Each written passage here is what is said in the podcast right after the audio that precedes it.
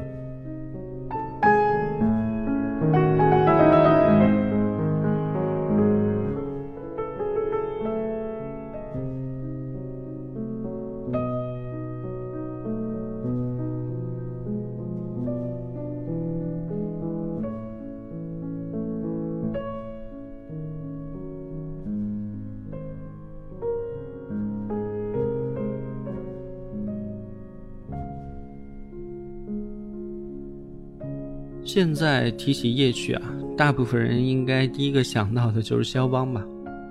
当然也可能是周杰伦啊。最近因为失眠的缘故啊，其实我总是失眠，只不过最近把曲目从巴赫换成了夜曲系列，啊，也有做节目的私心，啊，两个心一合并呢，索性这一期我们就来聊聊夜曲，啊，希望本期节目能对你们的睡眠有所裨益。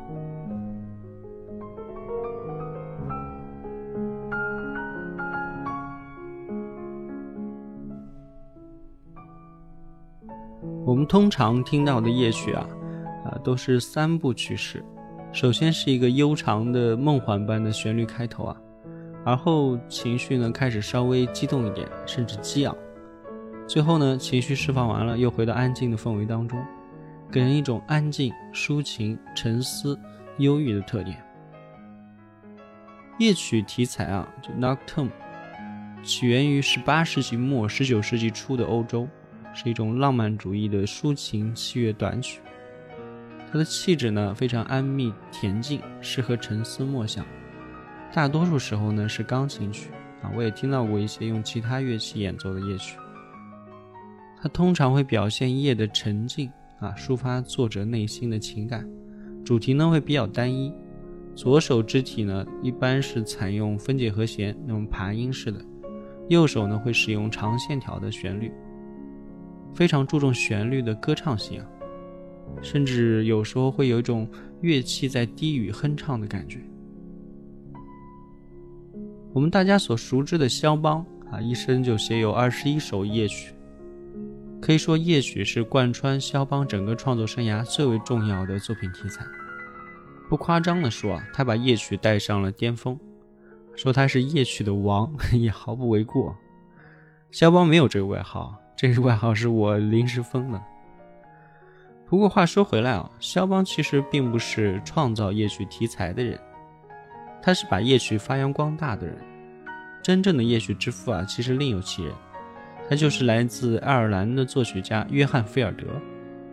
他在1812年命名了第一首夜曲之后啊，钢琴小品夜曲这种题材才算是真正的存在了。他的时代呢，介于贝多芬活跃的古典主义晚期以及李斯特、肖邦活跃的浪漫主义时期。他是夜曲的创始人，更是一位承前启后的传奇人物。如果你去听菲尔德的夜曲啊，非常的典雅朴素，有一种非常简单的美感。很显然，他还保留着古典时期的那种仪式感，还有分寸感。但同时呢，你又会若有若无的能抓到啊，作曲家仿佛就要倾吐他的内心了。可就在那个临界点上啊，他蜻蜓点水了几下，然后又什么都不说了，直到水面完全恢复平静。这跟肖邦的浓郁风格啊是截然不同的表达。那么今天我们就来聊聊夜曲这个题材。是如何在约翰·菲尔德到肖邦的影响下，逐步从简单含蓄走向丰富和成熟的呢？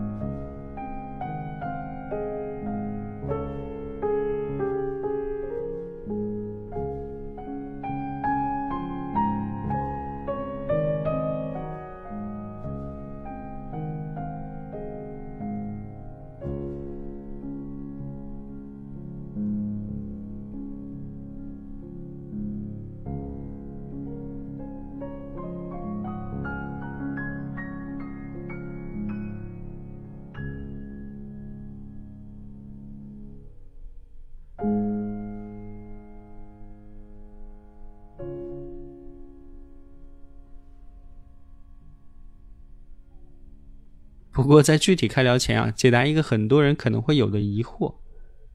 就是夜曲 Nocturne 和小夜曲 Serenade 到底有什么区别啊？难道就是一个大一个小吗？那显然不是啊。夜曲跟小夜曲啊是完全不同的两种题材。Nocturne 起源于法语啊，那是 of the night 就夜晚的意思，意大利语呢叫 Notturno。夜曲是爱尔兰作曲家约翰·菲尔德所创的，类似于钢琴小品的题材，经由肖邦发扬光大。通常呢是单乐章，而小夜曲 （Serenade） 呢，则是起源于中世纪，流行于西班牙、意大利还有欧洲各国，分声乐和器乐两种。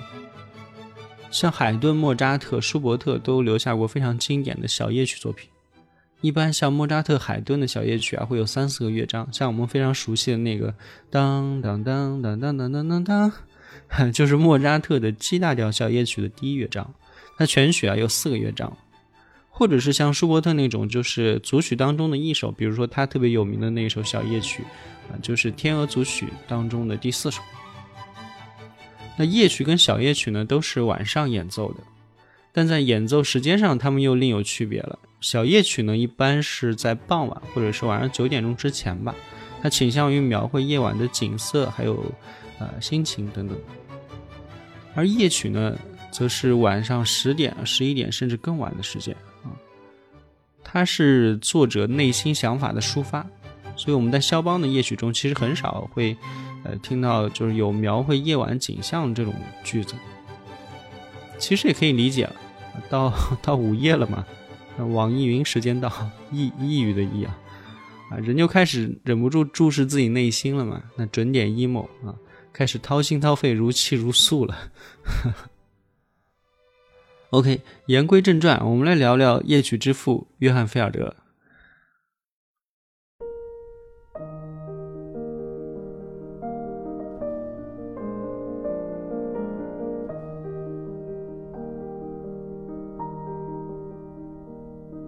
一七八二年的七月啊，约翰·菲尔德出生在都柏林的一个提琴师的家庭。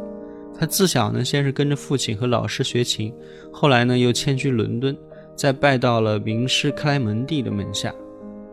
克莱门蒂，我们之前的节目也都有提过啊，他本身也非常有名啊，他是跨越巴洛克、啊古典主义还有浪漫主义三个时代的钢琴家啊、音乐家或者音乐教育家。对钢琴的钻研啊，可以说是无人能出其右。在当时那个时代啊，他是制造现代钢琴的先驱啊。他出版的钢琴练习曲集《名手之道》堪称是钢琴演奏艺术的百科全书，奠定了整个现代钢琴学派的基础。所以在那个时代啊，他是可以跟莫扎特啊、贝多芬还有海顿齐名的。菲尔德能够成为他的学生啊，其实本来应该是一件非常幸运以及值得感恩的事情啊。不过据传呢，这个克莱门蒂教学极其严格，对待学生呢也非常的严苛啊，所以在收了昂贵学费之后呢，对菲尔德呢跟带下人差不多。在他同时代的德国音乐家路易斯·施波尔的自传中曾经写道，就是约翰·菲尔德必须在仓库中成小时的弹琴。他把克莱门蒂制造的钢琴的最大的优点演示给顾客们听。菲尔德的衣服已经显小了，他在琴旁坐下，伸出手放在键盘上，袖子几乎缩到齐肘，整个身体显得极其僵直笨拙。但菲尔德毕竟是音乐上的一个天才啊，在这种环境下，他依然能从克莱门蒂那里学到很多，并且啊，他对练琴有着病态般的。欲罢不能。我觉得猜想可能是他的日子还是过得太苦了吧。唯有音乐能够带给他那种在生活中永远无法得到的憧憬和希望吧。这为他的音乐啊，就是带来了一层类似于梦境般的愁绪。这对于后来他写夜曲，我觉得还是帮助非常大的。那在一八零二年呢，克莱门蒂开始带着约翰菲尔德巡演，这是他命运悄然转变的一年。从伦敦出发，然后到巴黎，再到维也纳，他完全照着老师的吩咐啊，用心的在钢琴前诠释着亨德尔还有巴赫的音乐，并且他还曾经得到过贝多芬的赞扬。一路他们巡演到了俄国的圣彼得堡啊，菲尔德俨然已经成为呃，就是当时有一定名气的钢琴明星了，城里的贵族都排着队啊接受他的音乐指导，他也一时之间成为了要价最高的钢琴家。也就是在这个时候啊，菲尔德才终于鼓足了勇气离开了克莱门蒂。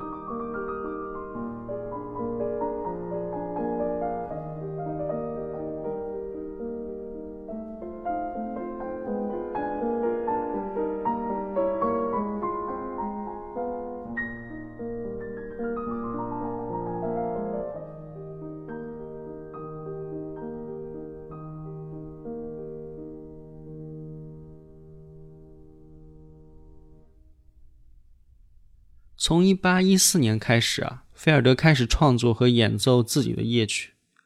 在英国钢琴家查尔斯·拉曼的描述当中，我们可以看到啊，他曾经非常精确地描述过菲尔德的音乐，说他浪漫而富有诗意，仿佛在诠释一个美丽的梦。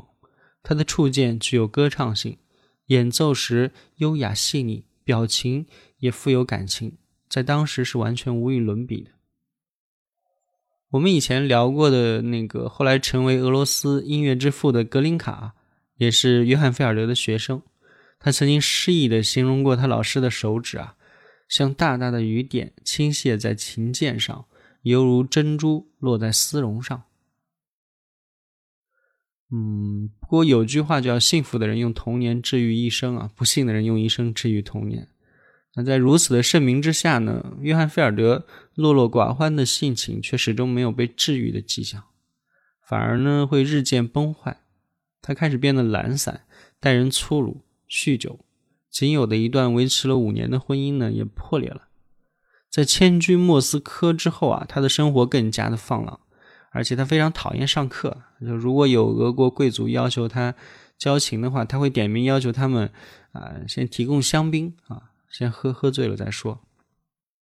所以很多人无法理解菲尔德的怪脾气啊，更无法理解他那些呃故意招人讨厌的各种言行举止。不过当时的俄国对天才的包容还是很高的，所以他很长一段时间都是生活在俄国。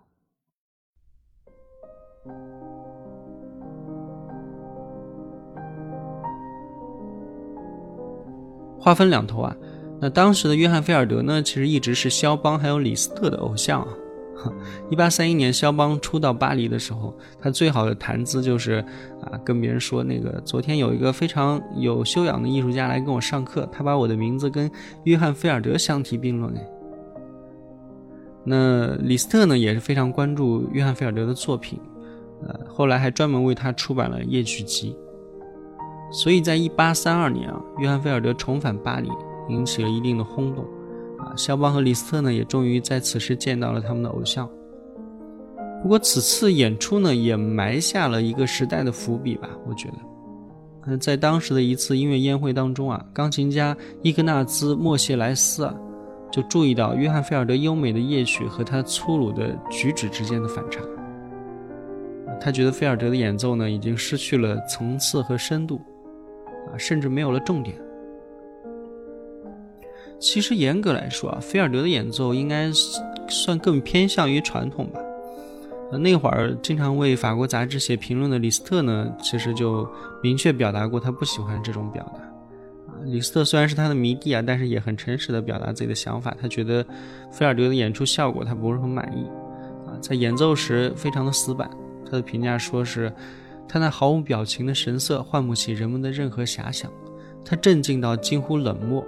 不在乎自己可能在听众身上引起什么反应。我们知道啊。李斯特后来能够成为钢琴巨星啊，其实恰恰就是因为他非常擅长在舞台上各种啊赋予激情和炫技的这种演绎，所以很好的迎合了当时那个时代的趋势。其实这也是演奏艺术的一种啊，即便到今天，这种演奏技巧也还是被需要的。那在1838年呢，还有位英国的评论家也补充了李斯特的说法，他说：“约翰·菲尔德啊，只有手指在弹。”没有多余的手或者手臂动作，每一根手指啊击键时都是机械的用力，规规矩矩的，可以发出最响、最轻、最短和最长的音，但是丝毫不见用力的痕迹。如果这是在古典主义时代啊，人们追求那种明朗均衡的音乐，崇尚规则性的艺术本质，那还是能够把作品跟人分开看的。你像海顿、莫扎特、贝多芬啊等等，呃，菲尔德的表现其实无可厚非。可是，菲尔德声名鹊起的时代刚好就是处在浪漫主义的过渡期，那在这个时候，音乐家们其实已经不再追求纯粹的音乐美感了，啊，那时候的人们阅读文学、抒发个人的情感，音乐的好坏和钢琴家本身的人格魅力啊是有着密切联系的，啊，在当时的人们看来是这样子的。所以，如果一个钢琴家他过于平静啊，那那个时代的人显然不太能够接受。其实我打个简单的比方就知道了，比如说我们拿那个霍洛威兹和朗朗来举例嘛。晚期成型的那个霍洛威兹演奏的时候，通常是没有任何表情的，他全身好像就只有指节在动，而且动作幅度很小啊，有时候感觉他好像就是在抚摸钢琴而已。可是朗朗呢，我们知道他是非常爱李斯特的嘛，所以。他很好的掌握了李斯特式的那种演奏理念，比如说在该炫技的时候疯狂炫技，啊，而且时常会冒出一些令人引起遐想的表情等等。那放在现代一部分这个喜欢抛开音乐不谈的观众眼里啊，显然霍洛威兹更符合他们心中对大师的这种遐想嘛。那朗朗呢，则显得明显就有点轻浮了啊。想必这个这么轻浮的人，他水平高不到哪里去的，对吧？但是我们按前面说的哈，就是如果放在李斯特那个时代那种那个时候的巴黎人来看啊，显然朗朗啊那是真正的钢琴明星啊。霍洛威斯的表现呢，可能啊，我是说可能，霍洛威斯的粉丝不要骂我，可能就要在那时候打打折扣了。我个人是非常喜欢 霍洛维茨的，我先强调一下，我只是举个例子啊。所以我们再去读当时车尔尼啊对约翰菲尔德的评价，你就理解了，他是这么说的。车尔尼说：“夜曲具有柔和、梦幻、优美且浪漫的印象，偶尔充满热情的感觉，但绝不是尖锐和冷漠的。钢琴家要有情感流露，就像是内心在歌唱，这样才能引起听众的共情和遐想。可是菲尔德的表现如此的割裂，正与时代背道而驰。嗯，怎么说呢？他确实是跟时代背道而驰了。”但是也只能说明他跟那个时代的审美背道而驰了。我觉得这里面没有对错啊。其实今天我们去听菲尔德，还是还是非常好听的。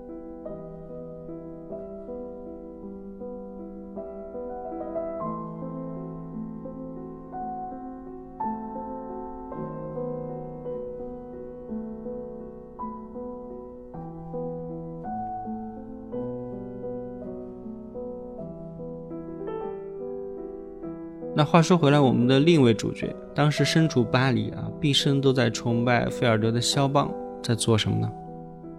他在借鉴了约翰菲尔德以后啊，凭借他高超的、敏感的艺术家天赋，高度深化和丰富了夜曲的规模还有表现力，啊，使他的夜曲呢听起来具有非常强的戏剧性和交响性。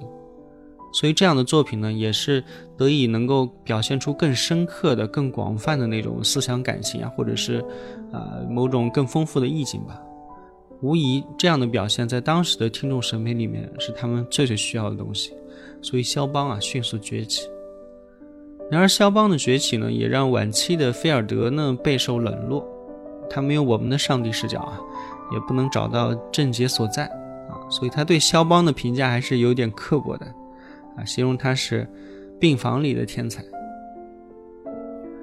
直到后来啊，他在那不勒斯病倒，出院的时候呢，一贫如洗。最终呢，他还是在俄国去世。据说啊，菲尔德在临终前留下了这样的对话：神父问他：“你是基督徒吗？”“不是。”“那你是天主教徒吗？”“说不上。”“那么你是加尔文教派？”他说：“不是，我不信奉加尔文，我信奉钢琴。”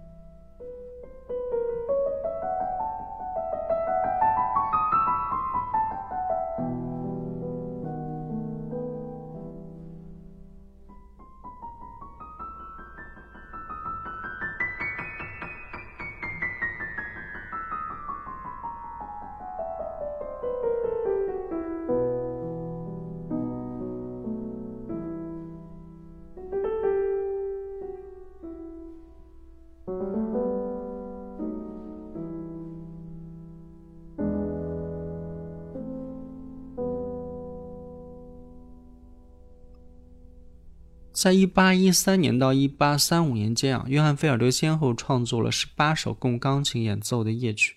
他一手开创的夜曲题材啊，让情感得以在听众和演奏者之间传递啊，更好的传递，为钢琴乐曲的发展呢，开辟了新的道路出来。不管是从名称概念还是风格上来说，他都是浪漫主义来临之前最重要的钢琴家之一啊。他的存在其实也预示了肖邦的到来。并且他为后来的像李斯特呀、蒙德尔松等等他们的钢琴音乐也提供了很好的灵感还有参照。在他之前，除了练习曲、奏鸣曲、变奏曲，还有幻想曲这类正规的音乐形式之外，啊，夜曲这种钢琴小品还不曾真正存在过。所以在很多年以后的一八九五年，李斯特正式出版了菲尔德的夜曲集，并且在序文中，他坚定地写道。多数作品是经不起时间的考验的，然而菲尔德的夜曲却能一直保持晶莹明澈的风貌，即便是经过了三十六年，它还是那么散发着新鲜芳香的气息。其实从我们的角度来看啊，菲尔德所处的历史时代，其实刚好就是十八世纪末到十九世纪初的欧洲政治经济正在经历的又一个大变革时期嘛。那个时候，民主自由的思潮不断涌现在各个阶层，音乐当然也不例外。当时正在经历着古典主义时期向浪漫主义时期的过渡。其实，菲尔德的身上已经明显的显示出了浪漫的气质。比如说，他尝试用不同的标题为他的钢琴小品命名；比如说，他用接近于奏鸣曲的行板或者延伸的主题；比如说，他不固定使用某一种曲式。只要是能表达自己内心所想，他都可以用。菲尔德的夜曲使用的曲式其实还是比较多的，有两段体、三段体，还有多段结构等等。但在段落之间呢，就是对比就没有那么的明显和强烈，情绪整体还是比较统一的。比如说，他开创了左手多使用开放性和弦和各种转位和弦作为低声部伴奏的先河。比如说，虽然用右手编制这种歌唱性的旋律，然后左手弹平稳的和声进行啊，这种作曲方式还是比较传统的古典主义的作曲方式。但是它的旋律啊，大量的使用装饰音还有和弦外音啊，其实就显得不那么的沉闷以及单调了。例如，它的降 B 大调第五夜曲啊，全曲只有一个主题，非常的平稳，仿佛在独自念一首诗。使用那种半断音、短音符等等啊，作为补充，表现出了一种啊悠扬的自得的这种神态等等。然后乐曲的主题重复出现啊，旋律装点呢又会更加的富丽，似乎把诗又念了一遍，但这时候念的更加的呃富于抑扬顿挫了。那我们要不就听一听降 B 大调第五夜曲，时长三分钟，稍后再见。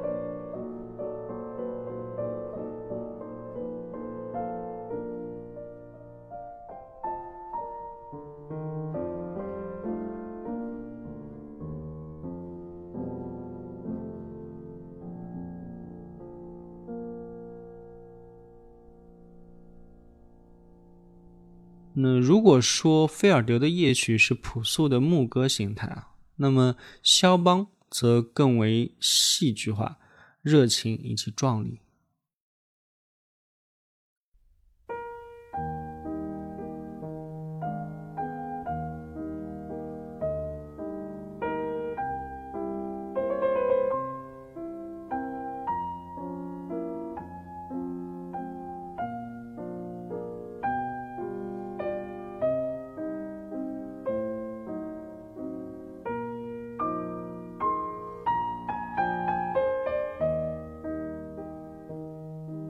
从肖邦自身的经历来看啊，肖邦本人是天生特别适合演奏夜曲的。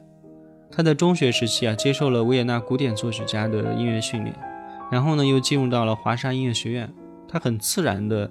呃，接受并且很喜欢菲尔德的夜曲。也许是因为身体状况的原因啊，肖邦似乎更喜欢比较短小的那种音乐形式。那夜曲对他来说就是刚刚好，反映了一种呃显示发展回归的这种自然过程。而且最不可忽视的是啊，我们去纵观肖邦的一生啊，在他的身上啊，曾经涌现过各种复杂的情感啊。那这些情感呢，其实也具备了将夜曲发扬光大的底色，还有情感基础。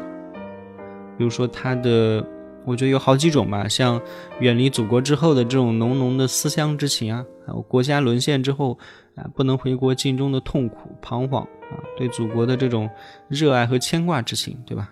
还有他爱情路上的这种心酸啊、欢乐等等，跟乔治桑后来感情破裂之后啊，分手又产生了绝望的感情。最后呢，还有他这个身体向来体弱多病嘛，加上境遇的种种变化啊，所以很容易产生那种不能自拔、不能自已的这种宿命的悲情。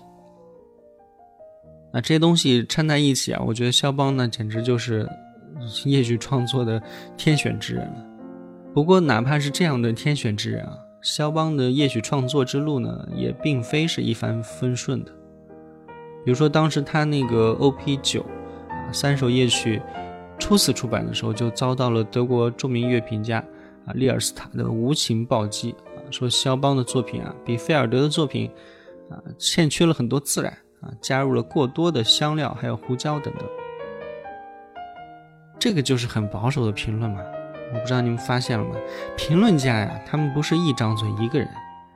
你要像菲尔德一样克制含蓄了，那前面那些人就说：“那你不够热情丰富。”你要像肖邦一样情感充沛，那又有人过来说：“啊，你的东西太多了，不自然。”不过最终啊，肖邦还是用实力证明，时代的审美浪潮不可回避。肖邦的一生啊，如果按照时间来划分，可以大概分成四个时期。也就是说，像华沙时期、华沙起义时期，在巴黎的全盛时期，还有晚期，这几个时期的夜曲创作啊，都始终贯穿着肖邦的创作生涯。那巴黎时期，肖邦的夜曲，像 E 小调夜曲啊、降 B 小调夜曲等等，都是很有那种青春朝气的，还有着呃非常明显的菲尔德的痕迹。右手是那种梦幻的旋律啊，凡事精细。伴奏声部呢是以六为基础的节奏单位啊，有时候也会有多种组合。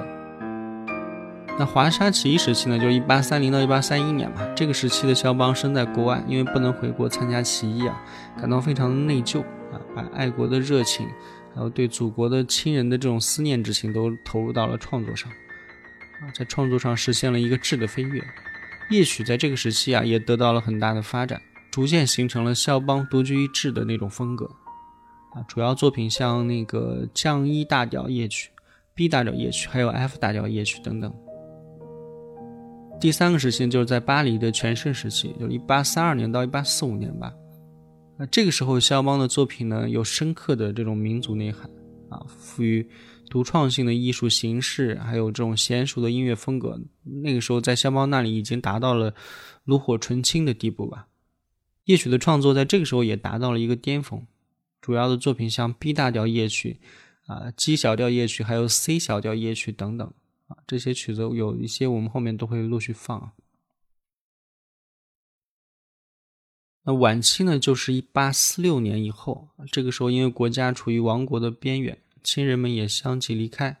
啊，对肖邦的打击非常大。他的身体呢越来越虚弱，在创作上呢也逐渐呈现出了明显的衰退趋势。不过尽管如此，他仍然还是创作了两首夜曲作品，啊，就是 O.P. 六十二的第一首和第二首。肖邦的一生啊，一共创作了二十一首夜曲嘛，时间分别都是在一八二七年到一八四六年之间。也就是主要创作于他的黄金时代，其中有三首啊是肖邦过世之后才出版的，比如说像那个一小调夜曲是肖邦十八岁的作品，是在他的好朋友叫冯坦纳家里发现的，后来经过肖邦家人的同意啊又出版了。然后两首遗作呢，像升 C 小调夜曲还有 C 小调夜曲啊，原本是打算要出版的。啊，但是后来又临时取消了，所以这两首作品呢，算是受到比较多怀疑的作品，所以没有在那个鲁宾斯坦还有弗朗索瓦的夜曲全集里面收录。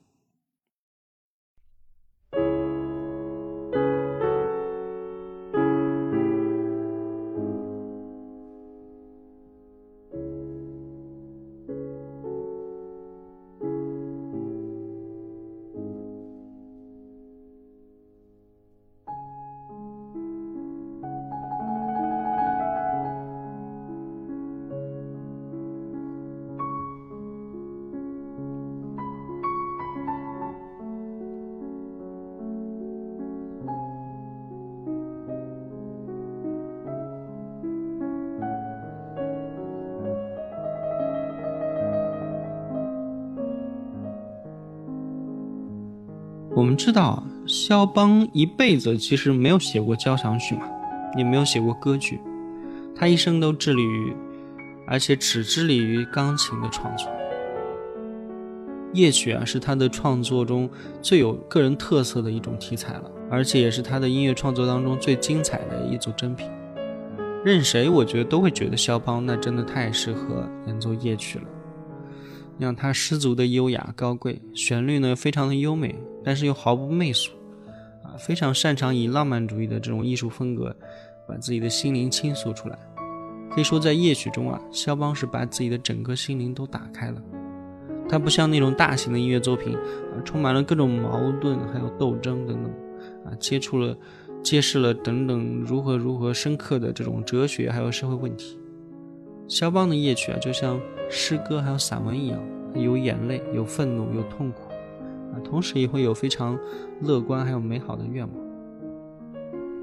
我们尝试拆解一下他在夜曲中用到的一些处理手法，可能有哪些来源？我觉得包括以下四个方面吧。一个就是受到约翰菲尔德的影响啊，所以通常都是左手分解和弦，右手有这种非常大气息的这种处理。处理，但是肖邦的处理呢，显然会更细腻一些。第二呢，就是受到了莫扎特啊、贝多芬等人的这个奏鸣曲的慢乐章的影响啊，有那种就是悠远亲切的味道，有一种宁静的风味。第三呢，就是像意大利歌剧的咏叹调啊，里面经常会有很多富于变化和悠长的这种气息和旋律，这对肖邦的创作呢，其实也是有比较大的影响的。再就是，我觉得不能忽视的就是，肖邦啊，他有非常明显的个人气质，就这种忧郁啊、深思、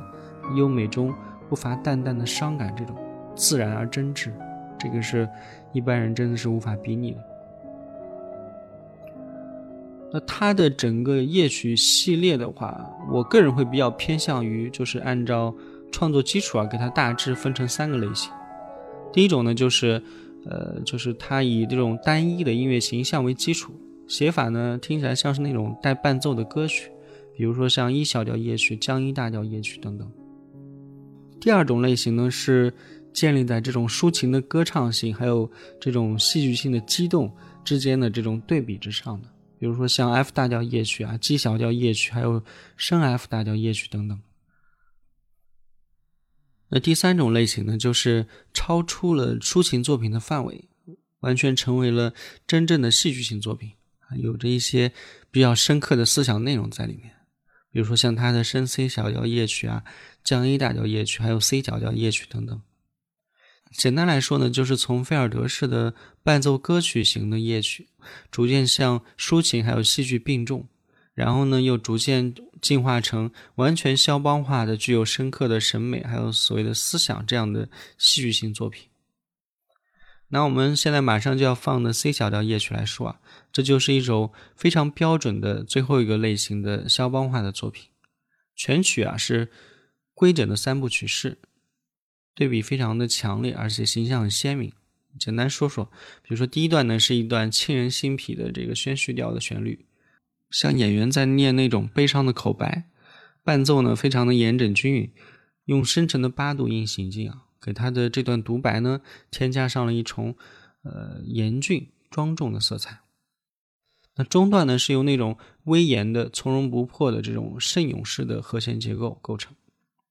它的八度齐奏啊像洪水一样汹涌而来，庄重宏大而且有力，有一种慷慨激昂啊悲壮交加的感觉。那到最后一段呢，音乐又回到了第一部分，啊，但这时候它已经改变了原来的形象，速度呢加快了一倍，并且伴随着原来那种旋律的这种伴奏呢，变成了丰满的分散和弦以及急促的这种节奏性，悲伤的独白呢变成了焦急不安的啊，激动人心的这种表达。所以这首作品啊，既柔和又浪漫，同时又有非常浓郁的英雄情节啊。俨然，我觉得这就是肖邦这位浪漫主义钢琴诗人的自画像了呀。那我们来听一下 C 小调夜曲，六分钟，由肖赛冠军出身的大钢琴家波利尼演奏。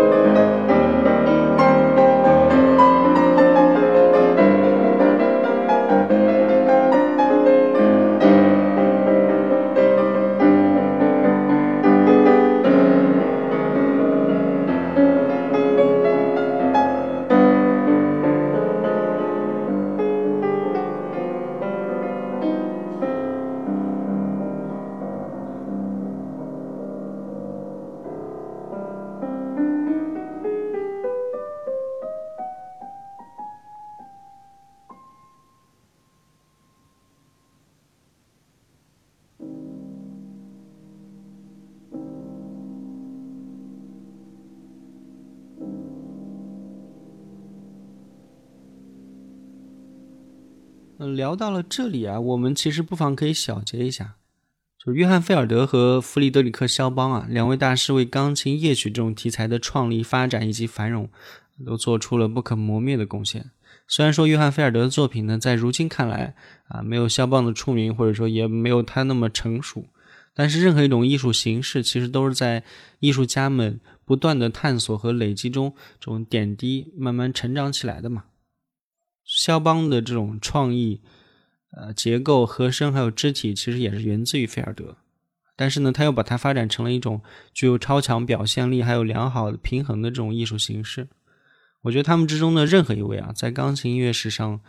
都是有非常重要的发展地位啊，都是不能被忽视，也不能被淡化的，完全值得我们 拎出来专门聊一聊的。而且也正如他们的贡献啊，后来才会有那么多的优秀的作曲家也留下了非常经典的夜曲作品啊，比如说像格里格呀、格林卡啊、柴可夫斯基啊、鲍罗丁等等。其实我们今天的结尾曲啊，我去安排的也是 老柴的深 C 小调夜曲。啊，这首曲子我非常喜欢，啊，听了那么多菲尔德和肖邦对夜曲的贡献，我们来听听后人啊，是不是把他们的贡献继承下来了？哈，好吗？其实每次人静下来啊，就是在夜晚的时候听到夜曲啊，它会有一种呃散发出来的那种惆怅啊、激动啊、叹息啊、兴奋或者不安等等这种丰富而微妙的情绪的时候，就很难不感叹啊，就是。夜晚，它到底承载了人类古往今来多少不为人知的情绪呢？感谢收听，我们下期再会。